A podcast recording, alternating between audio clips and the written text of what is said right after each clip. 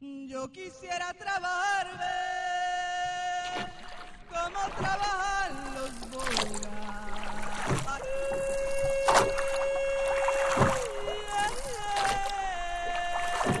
Que con fuerza de mente remar contra corriente.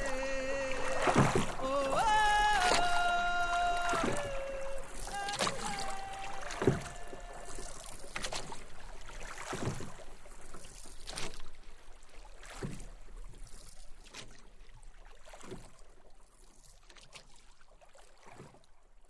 No, me quedé en San José hasta que conseguí trabajo y me quedé en San José.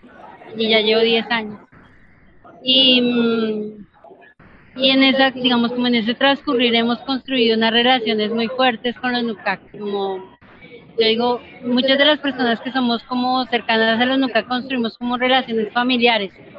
A diferencia de nosotros que la familia es una cosa consanguínea, en el caso de los NUCAC la familia es por afinidad y es como que compartimos los mismos líquidos, los mismos alimentos, las mismas penurias, ¿no? Eh, y ahí es cuando ellos comienzan a llamarte, no sé, Geñe, hermana, o hija, cuando mi hija. Entonces, yo creo que ahí es donde uno comienza como a crear otras relaciones distintas, ¿no? Y creo que eso es lo que me enganchó a quedarme en San José. Y me he peleado siempre conseguir así sea algo para trabajar, lo que sea, no importa, para poder vivir ahí con los NUCA, porque pues uno no abandona la familia. Y, y pues se, volvió también como una causa muy importante para mí, de pronto hasta como de una dependencia emocional enorme para mí. Porque pues así como tú los viste, eh, yo los veo todos los días, todos los días los NUCA me llaman. Además que ya son todos gomelos y en celular, ¿no? Entonces, me llaman y qué y pasó esto, pasó lo otro, mataron a tal, no sé qué.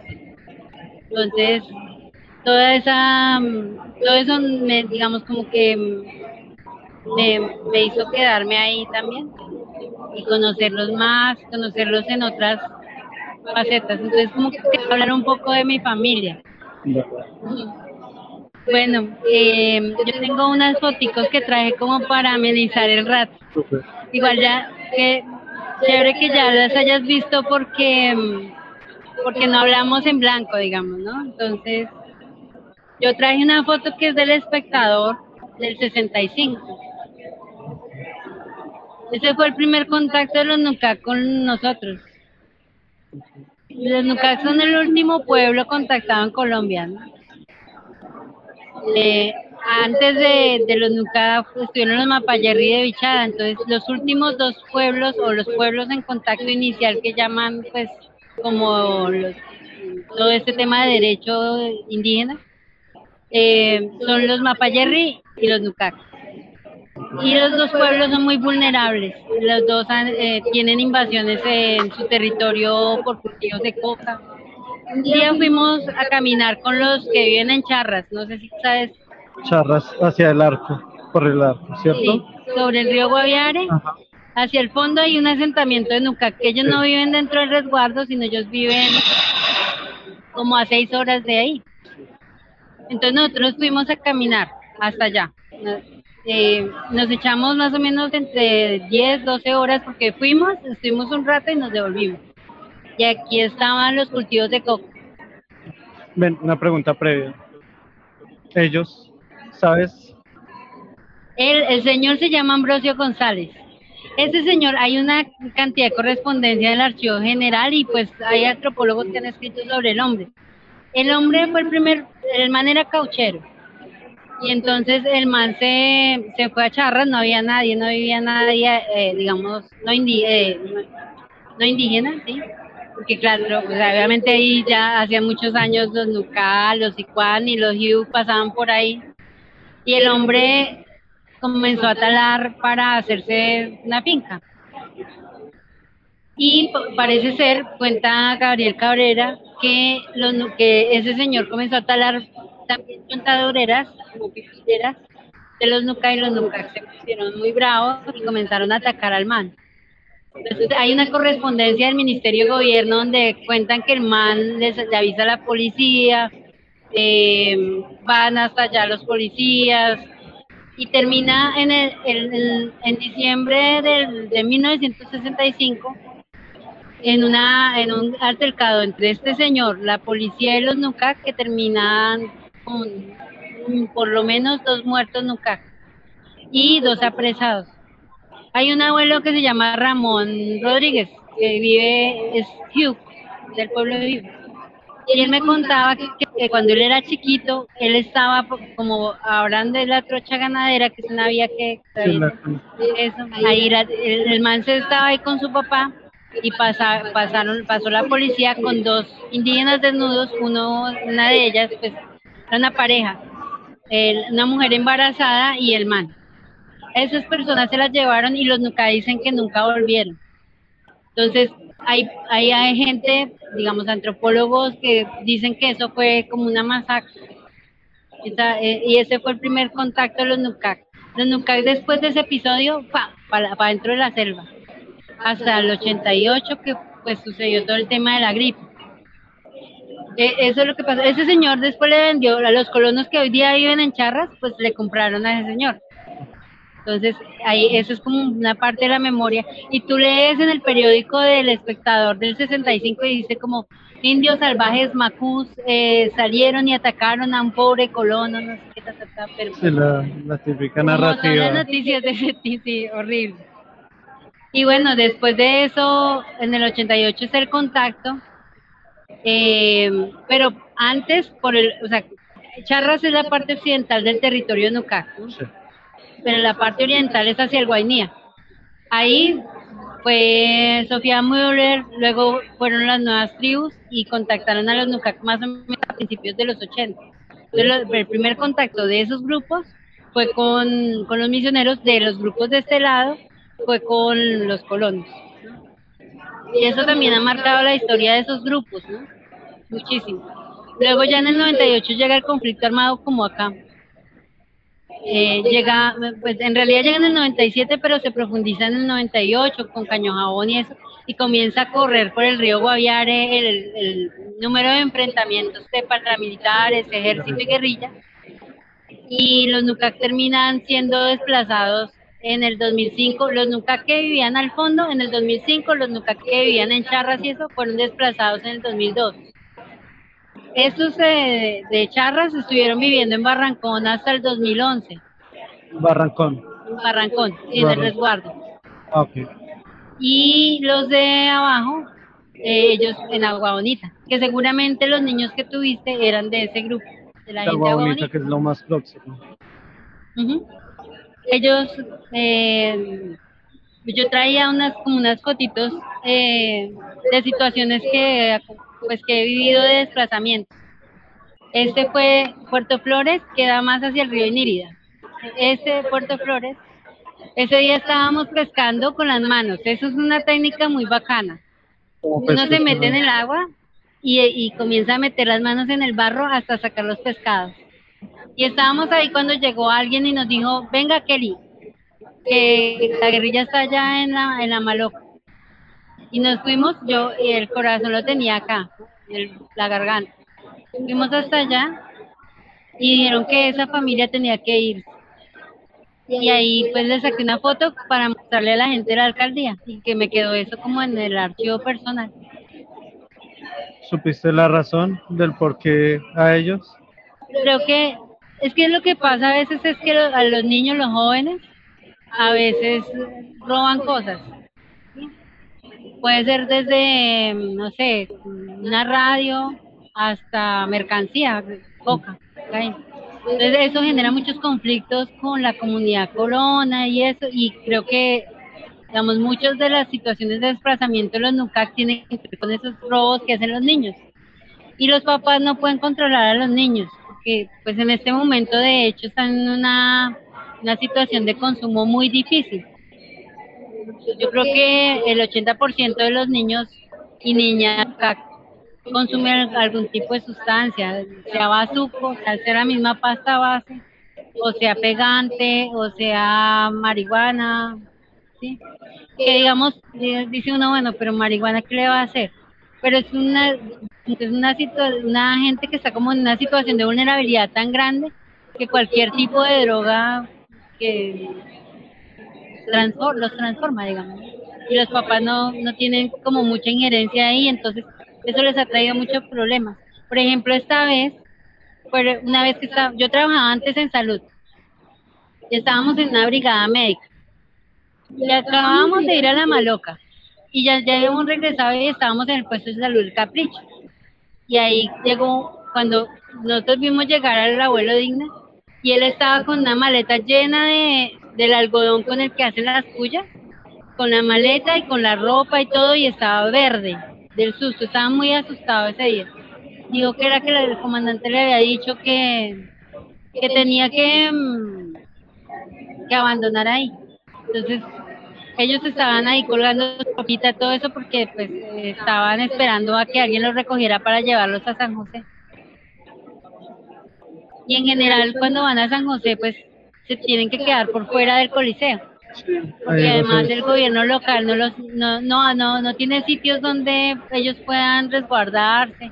La casa indígena es una cosa de locos, es una cosa hasta enfermedades tienen esos colchones podridos, o sea, es una cosa que no no es digna para ningún ser humano. Entonces ellos pues se gui- guindan ahí, pero muchas veces cuando llegan a esos sitios se enferman. Ellos por ser de contacto inicial pues son muy vulnerables a las enfermedades una gripa que nosotros la tramitamos pues con Distran, descanso, qué sé yo, ellos rápidamente se les convierte en una neumonía y los matan. O sea, la mayoría de las muertes, todos los abuelos o de los niños, tienen que ver con, con neumonías. Entonces ahí agarran neumonía, siempre, siempre. Y hace- este año justamente se murió un niño, las condiciones parecidas Ahí en el coliseo. en el parque, porque ahora se están haciendo en el parque. Eh, en el coliseo no los dejan quedar, les dicen cosas, ta, ta, ta, entonces se están quedando en el parque y aprovechan para poder vender ahí mismo donde se quedan. Y, y pues eh, están, estaba una noche Angie, una, una nuca que es también del capricho, eh, con su bebé, el niño estaba muy enfermo, muy enfermo, lo llevaron por la mañana, ya no podían hacer nada, el niño se murió de una enfermedad respiratoria. Ahí, en las puertas del hospital, o sea, ahí al lado, porque nadie se dio cuenta que ese niño estaba enfermo. Es parte como de todas esas injusticias. También, bueno, en- con, con el grupo con el que yo más he compartido es con el grupo de Puerto Flores. De hecho, acá el señor que está atrás en esta foto, voy a mostrar, este señor eh, se llama Tigre, o se llamaba Tigre. Este año murió, fue muy, Ya. muy, muy doloroso. Pero murió natural. No, se murió en el hospital y no se sabe muy bien por qué se murió. Porque él tampoco era muy viejo, debía tener 62 años por ahí. No, no mucho. Tigre Eh, era como mi papá. ¿Y ahí en dónde están? ¿Acá? Ahí estaban en Puerto Flores. Ese día íbamos a pescar. Estaba Ángela, te voy a mostrar. Este es Tigre, esta de aquí adelante es Joata, esta es Maribel, esta es Tigre, la esposa de Tigre, y ellos son como, ellos eran como mis papás, cu- cuando yo me quedaba, y de hecho él me puso un nombre y todo. Eh, y Tigre, pues era como todo el saber de los de ese grupo. Su muerte fue muy, muy dura, tan dura que el abuelo Boguelli, que vive en Agua Bonita, comenzó a enfermarse mucho y él decía, es que los espíritus de la gente de estos territorios, que él dice que pues, los espíritus que están en Agua Bonita eso, no es de su gente, no, o sea, no de los nucas, le decían que tenía que irse al territorio, pero siempre hay una traba para irse al territorio siempre el ejército dice que no hay no hay condiciones de seguridad de en fin. Entonces nunca van a poder regresar al territorio a pesar de que eso quedó en el acuerdo de paz. Eso es, eh, y pues los abuelos están quedan muy pocos abuelos. Eso es una cosa digamos, como muy dura. Ellos digamos lo sienten y eso los pone tristes porque ellos sienten que con ellos se va a acabar como toda una tradición sin embargo, hay jóvenes que resisten, muchos jóvenes que resisten. por ejemplo, Tana, ellos son de Puerto Flores.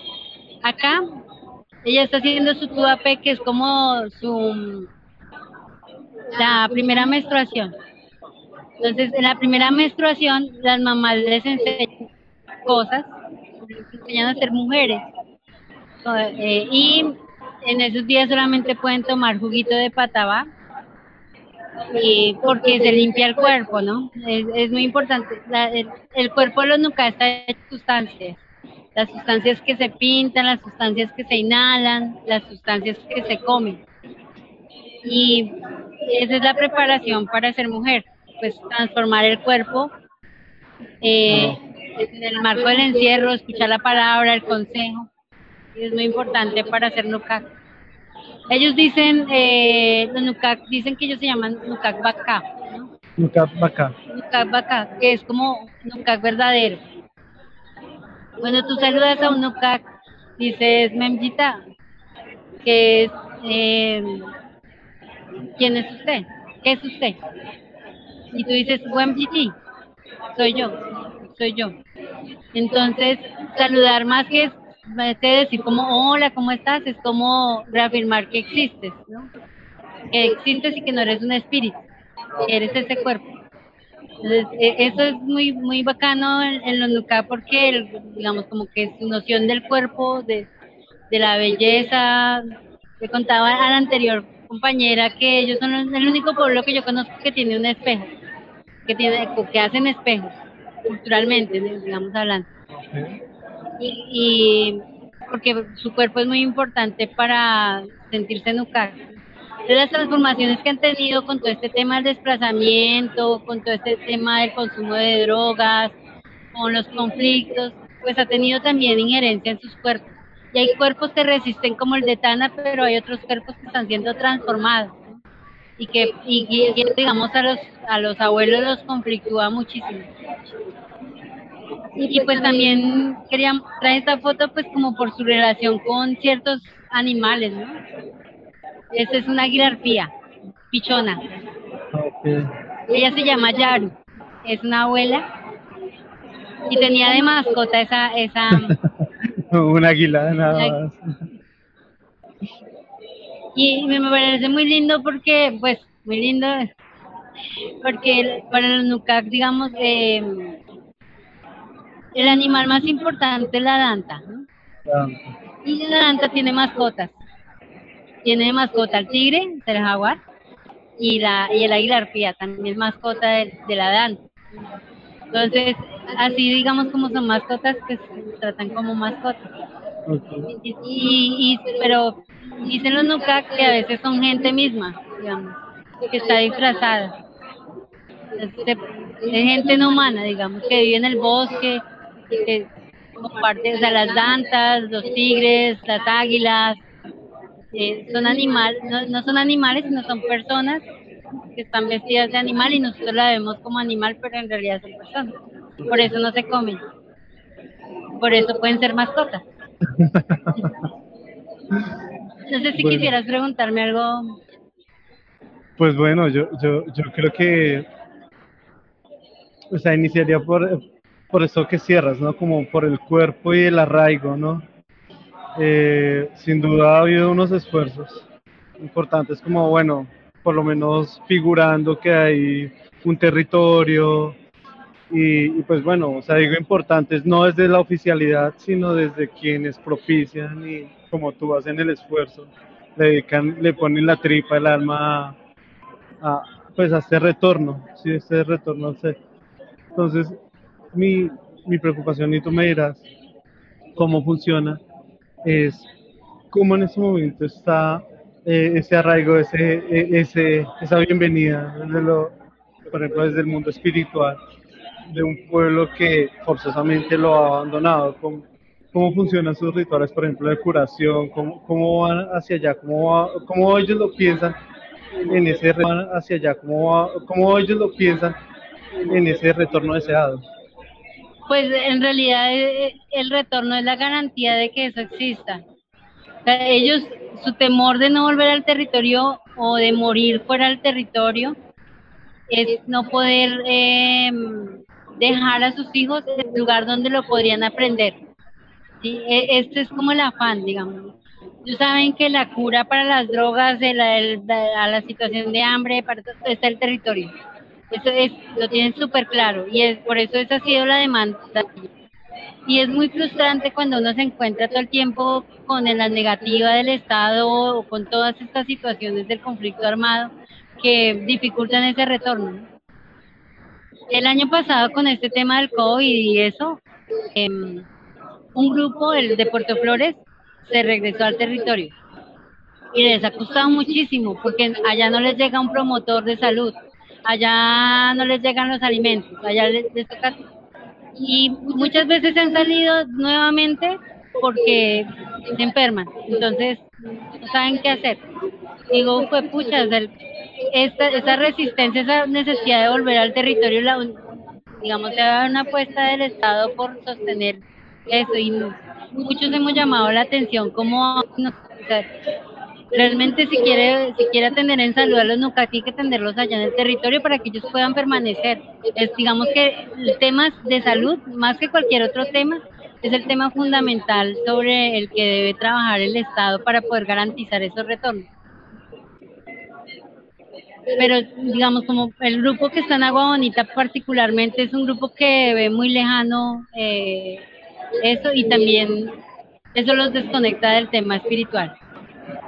Sus abuelos son muy fuertes espiritualmente y yo yo sé que ellos digamos algunos de los abuelos todavía trabajan la medicina y curan con la medicina y están contando historias, ¿no? Están, eh, digamos, como en permanente trabajo, ahí como con sus nietos. No hay un olvido, o sea, en ese momento, No, no, que es resistencia. Pero, pero el- la cultura es la, la reproducción de la producción. Si tú vives de la pesca y tienes una casa al lado del, del río, tu cultura es anfibia. Pero si estás en un contexto, digamos, no estás en el bosque, pues tu cultura, tu cultura es el reflejo de las situaciones que vives actualmente. Entonces, por más de que haya una insistencia en que la historia, en que la enseñanza de esto, de lo otro, pues el contexto de ellos es un contexto urbano. Entonces la ciudad permea a los jóvenes de otra manera. No quiere decir que eso sea malo, porque pues es lo que hay, ¿no? Pero pero para los abuelos sí es muy importante que eso, digamos, eh, que, que no se no se acabe con ellos, que no, no muera con ellos.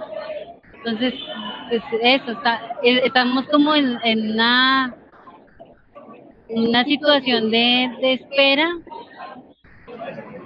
de algo que no se sabe si va a suceder. Mira que cuando firmaron el acuerdo de paz, ahí quedó la, la, la devolución del resguardo NUCAC. En- dentro de la firma del acuerdo, o sea, tanto las FARC como el gobierno se comprometieron a devolverle a los NUCAC territorio. Quedan cinco minutos. Y mm, yo me acuerdo que yo subí a Agua Bonita como un sábado y me encontré con Güembe, uno de los, de hecho es del que de los mayores de allá de Agua Bonita, el que más sabe de medicina tradicional, es el propio sabedor, el propio rezador, en Nucac se dice Pugnidevo. un día. Y él estaba ahí sentado en la hamaca y le digo, Güembe, imagínate que, que la guerrilla Yemuno, le dicen ellos, Yemuno y el gobierno firmaron un, firmaron un documento donde decía que les iban a devolver el territorio. Él se puso pálido, así. O sea, él estaba ahí como haciendo huevonadas. Y se puso pálido y me dijo, ¿y cuándo nos vamos? Y yo le dije, no, yo no sé. Entonces, como a lo, como al tiempo fue lo del plebiscito ese, de mierda ese. Y, y entonces los Nuca, pasó el, el plebiscito y los Nuca estaban como en una reunión con la institución y me llamaron ya como a las nueve, diez de la noche llorando. ¿No, Kelly? O que ya no nos van a devolver el territorio. Y a mí eso me da, me dio mucha tristeza. Y pues por más de que quedó ahí, no, no, no pasa, todo el tiempo como moviéndose aquí, moviéndose allá para tratar de tener ese territorio. Ahí nomás está ese territorio, o sea, no es una cosa, digamos que no, todo el mundo entra ahí, todo el mundo vive ahí, menos los Nucac. Pero bueno, hay que seguir luchando por eso. Yo creo que hay que seguir insistiendo, insistiendo que se cumpla el acuerdo de paz, insistiendo que, que los indígenas tienen derecho a sus territorios, ¿no? Que, que, valga la pena este proceso de paz. Realmente si no, si no es solamente carreta. Bueno, ahí, ahí tuviste en un punto que nos duele a muchos, ¿no? O sea, eh, por esa misma época también tuve, igual que tú, unas personas enfrente llorando por al ver los resultados, ¿no? O sea, fue simplemente arrasador, arrasador con las personas, con las personas allá, mirando a su, único puente, a estas urnas, con el alma rota, rota por la arrogancia, simplemente. Y, y mi pregunta, pues ya, es como esos lazos de solidaridad con el pueblo, o sea, con el, con el pueblo nuclear. Y yo hablo solidaridad no discursiva, sino de hecho, por ejemplo, de los mismos, de los otros pueblos, de las organizaciones indígenas, de, la OPIAC, etcétera. O sea, ¿cómo son esos lazos con el pueblo nucac? O sea, ¿son, son, ¿son fuertes o son más bien como discursivos? Es una pregunta bien difícil porque, bueno, hasta hace unos años realmente muy pocas organizaciones indígenas estaban, digamos, como acompañando a los nucac. En este momento, eh, la OPIAC se ha acercado más de hecho está, digamos, alrededor del proceso educativo de los NUCAC. Es un proceso que genera muchas expectativas también porque pues, los NUCAC van a ser docentes, o ya lo son de hecho. Y se están pensando un proceso, se están pensando cómo va a ser la ortografía de su lengua, se están pensando cosas muy importantes, muy, muy importantes y muy bonitas también. Eh, y la UNIC, más que la UNIC, una, una corporación que se llama Cubadabra ha estado acompañando el proceso organizativo de los NUCAC. Y eso ha tenido altos y bajos. Creo que ahora hay más acompañamiento, especialmente en relación con el acuerdo de paz. Mm, pero pienso que falta más. O sea, damos una UNIC parada en esas reuniones de, de, la Comisión Permanente de Concertación diciendo, bueno, ¿qué pasó con el, la restricción de ese resguardo? ¿Qué pasó con ese resguardo? digamos, cómo se puede resolver. Y no lo ha hecho. Es muy pasivo aún. Ha sido muy pasivo. Pues yo creo que, es un camino que... Yo quisiera trabajar como trabajar.